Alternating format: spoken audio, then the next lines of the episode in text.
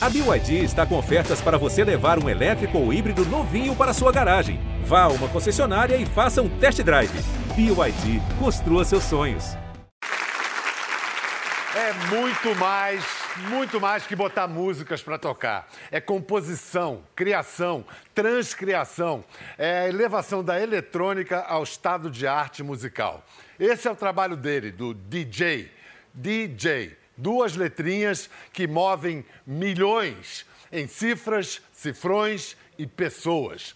Nessa mega indústria, um jovem goiano levou a música eletrônica made in Brasil a um status inédito. Hoje, ele é o artista brasileiro mais tocado nas plataformas digitais. Tem mais de 10 milhões de ouvintes por mês. Bota todo mundo pra dançar. Vamos aplaudir Alok! E fala com as culturas mais diferentes dos países Ah. asiáticos, europeus, latino-americanos, americanos. Fala com todo mundo. Como é que você É explica? uma música que eu saí muito do segmento eletrônico, acabei abrangendo um público mais popular também. Eu vejo que pessoas, tipo, minha avó curte, sacou? E o meu priminho mais novo curte também, assim. Foi uma coisa que realmente quebrou bastante os paradigmas. O clipe conta uma história de dor, de luto, de medo, separação. Qual, qual foi a inspiração? Então, foi assim, eu perdi minha avó ano passado e eu queria ter tido uma chance de, tipo, Ainda te emociona falar dela. bom, mas queria ter tido uma chance de abraçá-la de novo. E eu não tive. E aí, tipo, eu queria passar uma mensagem no, no clipe que foi exatamente isso. Se você ama alguém, não espera pra dizer amanhã, entendeu? Diga agora e tal. E aí no clipe eu, eu fiz um pouquinho menos dramático, né? Eu quis mostrar assim que o cara teve uma segunda chance, o pai tava com Alzheimer e aí ele meio que não o pai não reconhecia, né? Teve aquela distância e tal. Pode, é quero Se chamar quiser mais, tem mais. Tá aqui. tá bom. Eu E de vez em aí- quando uso também. e aí foi assim, então a mensagem foi exatamente essa. Se você ama alguém, não espere para dizer amanhã, fala agora e tal, porque a gente, o amanhã é muito incerto, o que a gente tem é o hoje, né? O agora, é o presente. E, e aí o clipe mostra exatamente isso, relata que né, ele encontra o pai, o pai não reconhece ele, aí tem essa, toda essa... E aí no final ele acorda que era um sonho, e aí ele consegue encontrar o pai, tá tudo certo. Mas é só a sua reação ao contar essa história já meio que explica o seu sucesso. Você entra em tudo com tudo, com tu- tua emoção, com a sua vivência, não, não vai pela metade, né? É difícil te definir como artista, então. Não posso dizer que você é só um DJ. Como é que você se definiria? No fundo, muitas pessoas foram populares, mas passa um tempo as pessoas esqueceram dela, porque de repente elas não fizeram algo que foi realmente marcante ou importante. Eu quero fazer aqui não é visar popularidade, é visar algo que impacte a vida das pessoas. Que as pessoas lembrem de mim amanhã por um legado que eu tenha deixado. Por mais que minha carreira não dure tanto tempo, pelo menos alguma marca eu deixei na vida delas. sacou? E o que, que te move a, a compor? O que, que te inspira?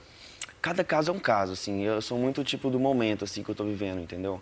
Mas é muito do que acontece na minha vida, no cotidiano, assim. Muitas vezes, eu não sei, mas a inspiração vem na estrada, a inspiração vem no avião.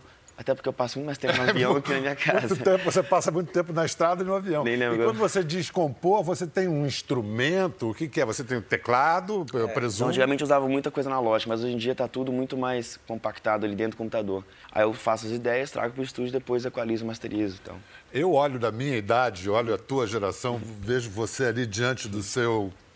Como é que eu chamaria ali? Eu chamei de nave. Tá bom, tá bom, gostei da nave.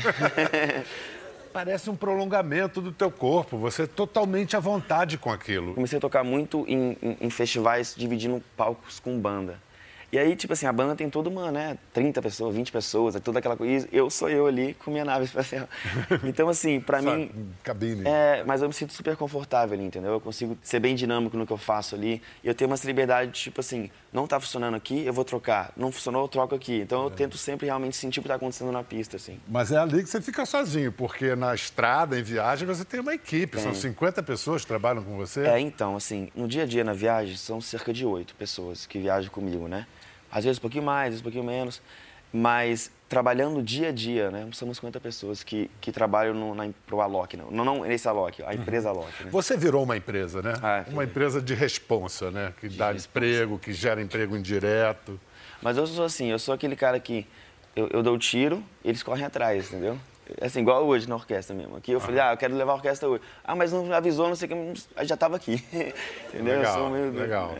É, É, mas isso tudo aconteceu porque lá atrás tinha uma família, né? Essa história é bonita, porque se o Alok está bombando no mundo. Bom, vamos chamar o pessoal, Vamos, né? lógico, fez várias situações. Juarez Petrilo, mais conhecido como DJ Swarup, pai do Alok. Adriana Pérez Franco, ninguém conhece, o codinome DJ Ecanta Jaque, é isso? Você canta Jake, é. Jake, mãe do Alok, e o DJ Bascar, irmão gênio de Alok. Já entraram!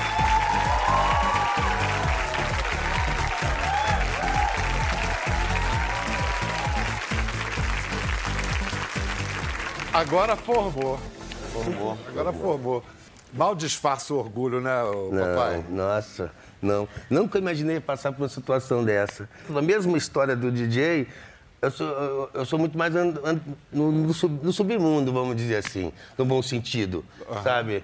Eu sou muito tímido, toda a situação aqui assim, ó, tremendo todo. Vocês dois eram DJs. Como é que Somos. começa? São DJ. Somos. Eram ou não? Desculpe. Uma vez DJ, Continuou tocando. Continuam, né? É, a gente tocando. trabalha com isso já tem 20 anos. Mas a diferença qual é? As diferenças maiores entre a geração de vocês e a geração deles. Primeiro, vocês, vocês eram, eram ou são ou foram hippies?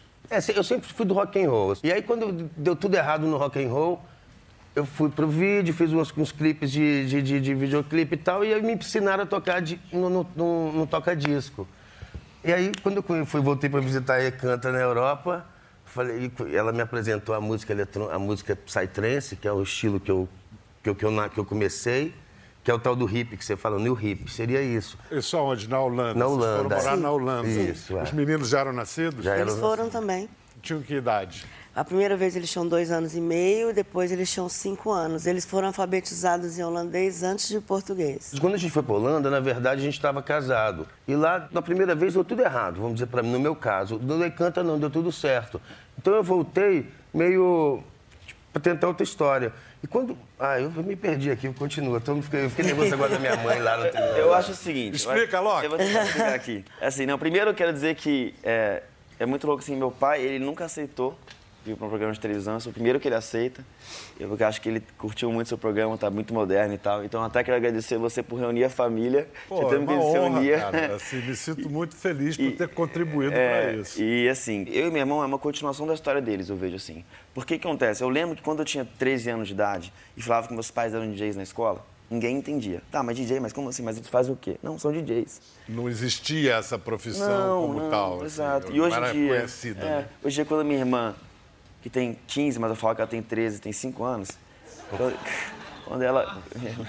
quando ela. Hoje em dia, quando ela fala que na escola que o pai dela é DJ, irmão é DJ e tal, ela fica super, tipo, cool na escola, entendeu? Então mudou bastante, assim. Então eu vejo que é uma continuação mesmo. Vem cá, a tua irmã tá aí? Tá ali. A família toda tá aqui. Tá Agora ali, você vai ter um trabalhão para dizer quem tá aí. Me explica aí, vamos lá. Aquela senhora com, aquela, com aquele casaco lindo florido ali. Não parece, mas é minha avó, Não parece mesmo. né? Tá super bem.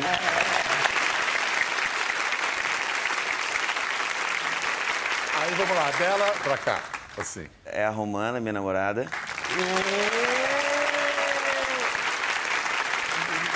A Carol é minha cunhada. Oi, Carol. Minha irmã passa pra ninguém ficar de olho nela. Pode passar. É essa que tá com 13 anos? Eu vou mentir o nome dela pra ninguém seguir ela no Instagram. Tá bom. É a Jaya. É a Jaya. Deixa E- esse cara atrapalhar a sua vida amorosa, não. hein? E a minha segunda mãe, Camila, mulher do meu pai. Bacana. Agora deixa eu falar com uma pessoa que está nessa primeira fila. Cláudia Assef.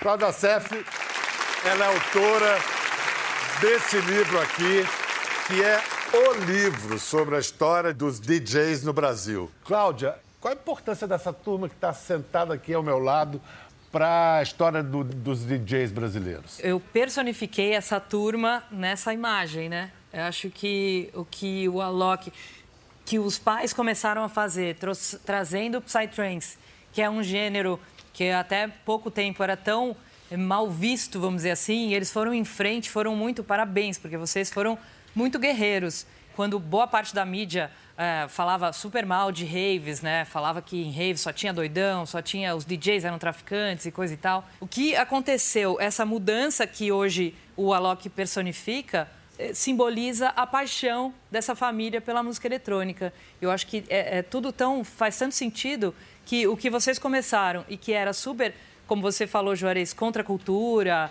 e coisa de doidão, de hippie, hoje é a música mais ouvida do Spotify. Não, é incrível que você falou exatamente o que eu queria te falar, que eu não dei conta, sabe? Mas é, é melhor ela falar, porque assim não fica parecendo louvor em boca própria, né? Exatamente, Fica ela exatamente. falando. E a qualidade? Ah, é incrível, né? Assim, eu acho que s- 500 milhões de pessoas não podem estar erradas. Então, é como o próprio Alok falou, hoje ele atingiu um patamar de popularidade. Então, eu ouço, eu, eu que estou mais acostumada a um som underground, eu ouço e sei que aquilo é muito bem feito.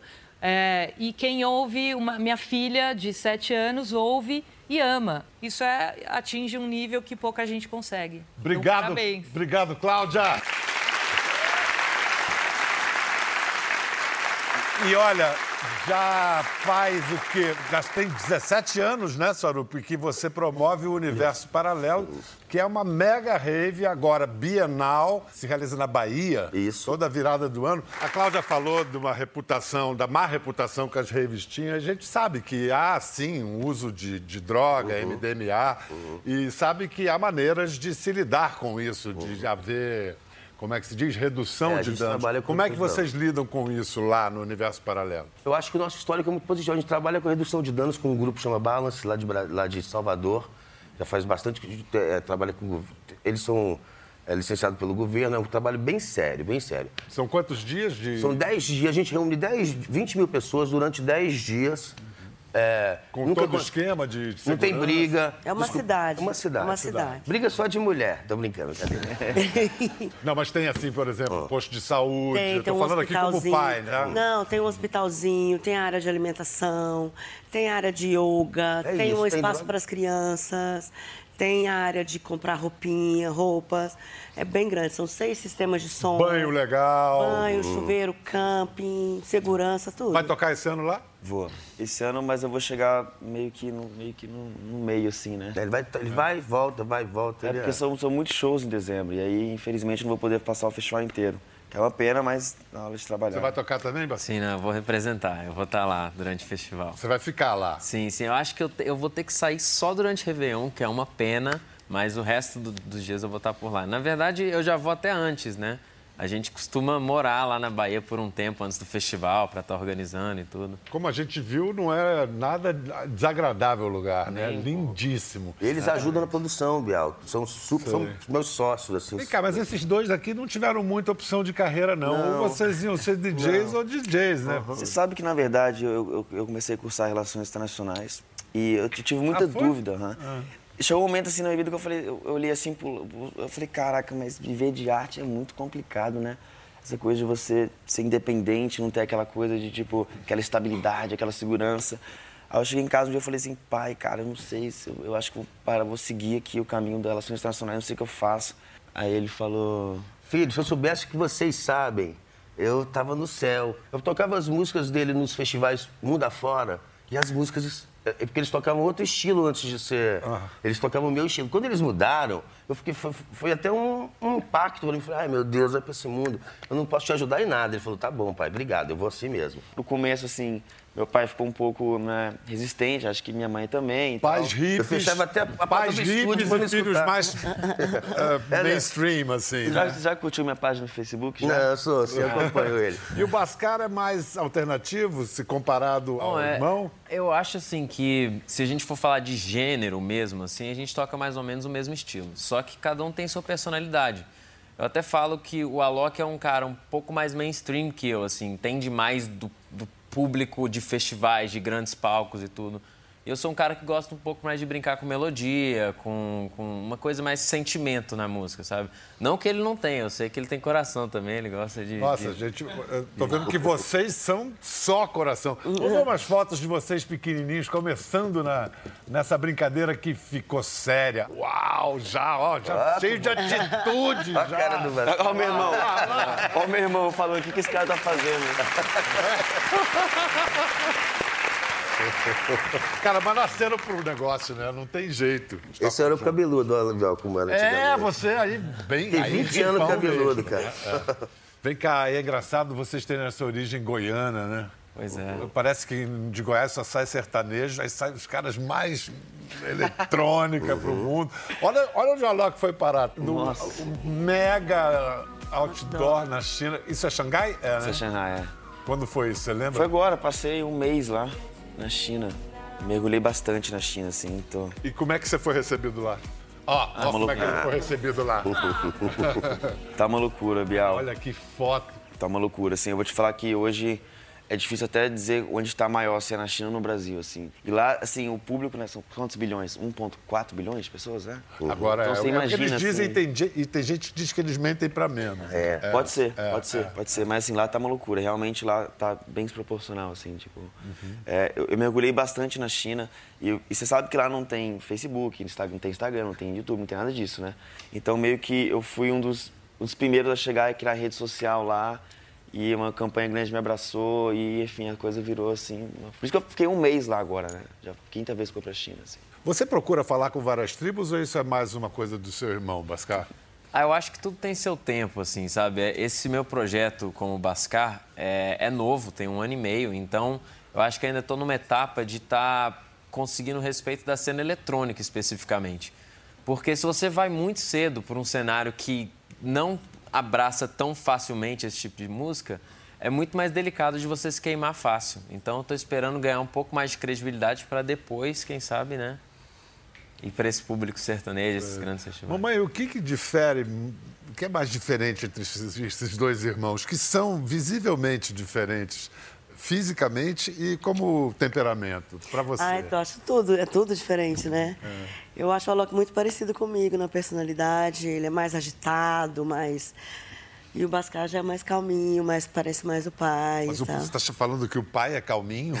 Eu sou super tímido. É porque hoje ele não tá tem nervoso. exatamente essa impressão dele. É porque hoje ele tá nervoso. Fiquei nervoso, fiquei nervoso. Não é todo dia que a gente senta aqui com o Ah, Bial. cara, mas tá tão E boa tem essa. Não, tá Tá ótimo, eu já, tô- boa. já tô melhorando. Mas aquele momento da minha mãe me abalou também ali dentro, quando ele falou dela. Sei. Sabe o que eu queria fazer aqui? Fala, eu queria aproveitar esse momento para falar uma coisa para eles que eu acho que eu nunca falei aqui. Por favor. É, eu queria, na verdade, tipo assim, agradecer eles, porque sabe que na minha infância ela, ela sempre foi muito diferente, né?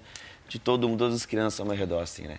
Tipo, a gente foi criado, querendo ou não, quando for morar na Holanda, a gente era. Eu morei numa. A gente morou numa Scott, que é o quê? Quando tem um prédio aban- ocupação. É, uma ocupação. Quando tem um prédio abandonado mais de cinco anos, você pode invadir. A gente morava lá, que era um hospital, eu, minha mãe e meu irmão.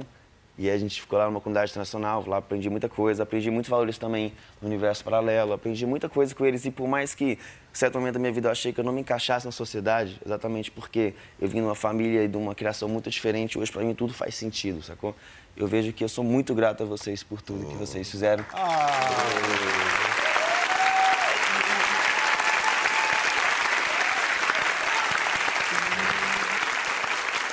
É, é o seguinte, se por acaso essa cultura rave tem uma reputação, uma má reputação, você- vocês têm um- dois cartões de visitas que são maravilhosos, viu? são dois filhos lindos, porque... Não, eu estava pensando assim, as pessoas, ah, o mundo das drogas e tudo. Você tem dois meninos que são exemplos de saúde, né? Como é que vocês educaram esses caras assim para A gente sempre foi muito aberto, muito liberado, muito, Muito verdadeiro. verdadeiro com tudo e com o mundo. E eles sempre conviveram com mais gente. Então, eles sempre tiveram mais referências. Não era aquela referência da pequena família. Era a referência do que é o mundo. E, ó, isso aí tá é tudo aí. Sempre demos total liberdade. Eles sempre... Eu acho que isso também é um caminho bem E legal. Eles, Aí vocês têm os seus próprios critérios, vocês É. estabeleceram. É, eu acredito sim. Eu, eu sempre vivi num, num lugar onde eu tive acesso a tudo e eu pude ver tudo, né? Então, assim, não foi aquela coisa que muitas vezes as pessoas vão por- muito por curiosidade, porque dizem que é proibido aquilo e tal, e as pessoas acabam né, mergulhando naquilo. Eu, eu sempre fui muito aberto, assim, eu, eu nunca tive a necessidade nem vontade de querer realmente experimentar.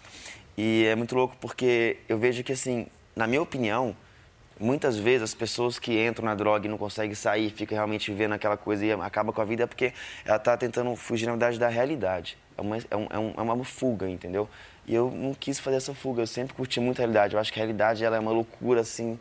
A tua então, realidade está muito boa. É muito, eu não quero fugir dessa realidade. E sempre foi assim, né? Então eu acredito que para mim eu nunca tive problema com relação a esse, a esse acesso à droga, assim, eu sempre fui é. Na verdade é uma questão de ângulo também, porque a gente não enxergava as festas de música eletrônica como um lugar para ir para ficar doidão e para extrapolar tudo. Primeiro porque a gente começou a tocar muito cedo, então a gente ia para lá meninos ainda e tal. E tudo que a gente vivia lá era uma, era uma questão de diversão, de trabalho, de era, um, era um outro ângulo da festa, sabe? Então nunca tivemos essa vontade de ir para sabe, causar na festa. Pra rave. É, entendeu? Quando eu comecei a tocar sozinho nessa, nessa nova etapa, ele já era gigante no mercado e todo mundo ficava né, esperando quando que a gente ia fazer uma música junto. E aí a gente esperou a hora certa, a gente falou, não, deixa vir organicamente, quando for a hora, quando surgir a ideia certa, a gente faz. E, pô, foi a música que mudou muita coisa. E vou te contar o segredo dessa música. Na verdade, o Bascar, ele estava um pouco por fora, assim, então ele ficava produzindo música para outros DJs, né? É uhum. o que chama de ghost producer. Uhum. E aí ele falou, tô fazendo música para fulano aqui, olha a ideia aqui, meio que usando influência do Narcos. Eu falei, quê? Para outro, não. Passa para cá, vamos fazer junto essa aqui. Não, e eu soube de uma parceria que você inventou, Alok, que foi no metrô de Nova York, é verdade? Tem até um documentário aí. Isso é o metrô de Nova York. Esse é um. Conta pra nós, quem é ele? Ele é o Airo, né? É um israelense um... americano, é isso? Exatamente, ele é de Israel, mora em Nova York tem um tempo, tentando a vida lá como artista, né? Aí você viu. Exatamente nessa estação, Union Square, Nova York. Cantando assim, cantando. cantando. E aí eu falei, caraca, esse cara tem uma voz incrível, esse cara é, nossa, muito bom. E eu Artista um... de metrô, é. você viu. Aí você foi bater na casa dele. Foi, é, tá na verdade, eu, naquele mesmo momento ali, eu conversei com ele, pedi o contato dele, pedi o endereço dele, combinamos se encontrar. E aí. Aí encontrou com ele na casa Olha dele. a casa dele, estúdio dele, como é que é? Tipo, bem roots uh -huh. mesmo, assim, uma coisa meio ensaiaram, você gravou, ou produziu ele. Exato, a gente produziu essa música juntos, né? No caso. Três meses depois, onde é isso? isso foi Vila Mix, é, Brasília. Caraca! Olha onde é que tá o cara que tava no metrô. E ele tá inclusive no Brasil comigo agora, fazendo uma, uma turnê comigo também. Pô, mas o que, que você viu no, no músico de metrô? Eu vi um talento enorme. Ele é muito talentoso, viu? Nossa, incrível. E uma personalidade, assim, uma voz com muita autenticidade. E eu sabia que rolava uma parceria muito legal ali, entendeu? Assim, é engraçado que muitas pessoas falam assim, né? Pô, mas o cara é cara de muita sorte, né? Porque você achou ele e tal. Eu falo, não, não. Eu que sou um cara de sorte por ter achado ele. Uhum. E por esse cara ter trazido tanta coisa legal para mim também, porque o cara mudou minha vida também. Ah, mas isso é meio história de conto de fadas, né? Mas é verdade. Não, na boa. Um, é. Tem um, um, DJ mais bombado da hora, passa no metrô, encontra o e, cara. E, e vou te falar, para mim, eu acho que eu fui o sortudo. Depois dessa música a gente fez mais uma, que foi a Love's a Temple, que é incrível também, estamos fazendo outras. Então, assim, para mim, já andou em Nova York, com certeza, já vi tantos artistas ali bons, né? Tem, sempre são caras bons, caras mas você não bons. vai acreditar que. E aí, é, eu, eu, sou muito, assim, eu não, eu não me vejo acima de ninguém. E eu acho que ali, no caso, foi uma troca muito recíproca, entendeu? Eu ganhei muito com ele também. Está sendo, né? Está sendo ainda. Então, o cara foi, para mim, foi, ele, ele, ele, é o diamante para mim. Entendeu? Genial. Como a gente fatalmente vai ter que parar em algum momento, vamos lá atrás. A Cláudia Seff, que fez esse livro, nos indica onde começou essa história toda. Nesse livro aqui, ela aponta o seu Osvaldo, que, segundo a Cláudia, foi o primeiro DJ do Brasil. Já ouviu falar no seu Osvaldo? Eu fiquei sabendo no livro. Olha só. Quando eu era criança, a minha mãe lavava roupa para o pessoal da cidade. Naquele tempo, eh, quem era rico era rico, quem era pobre era pobre. Então eu ia levar as malas de roupa para ela. Quando eu chegava na avenida, eu sempre passava na hora que era a hora do Brasil. Sempre gostava de estar naquele horário porque tocava eh, a abertura da hora do Brasil com a ópera Guarani. E eu, falava, eu ficava olhando naquela caixa, falei, mas como aquela caixa pode falar e ao mesmo tempo tocar música, né? Meu nome é Oswaldo Pereira, eu sou pioneiro da discotecagem no Brasil. Em 58 eu já estava no centro de São Paulo lá, discotecando. Nas primeiras festas, é, o, primeiro, o pessoal ficava surpreso. A gente estava acostumado com festas assim caseiras, né? Agora, quando foi para salão grande que você tem o palco, então, o que, que o meu colega sugeriu? Vamos inicialmente fazer com a cortina fechada. Depois de, de uma hora, mais ou menos, a gente vai abrindo a cortina devagar para ver com o pessoal que realmente era o DJ que estava lá, o discotecário que estava lá colocando as músicas, né? No começo foi, foi assim, foi muita surpresa mesmo, porque o advento do LP foi muito, eu falo assim que a negada dançava muito, mas muito mesmo. Vocês não podem imaginar a minha felicidade com essa idade tá tocando. E é mesmo, baile é, é uma magia e é uma terapia, né?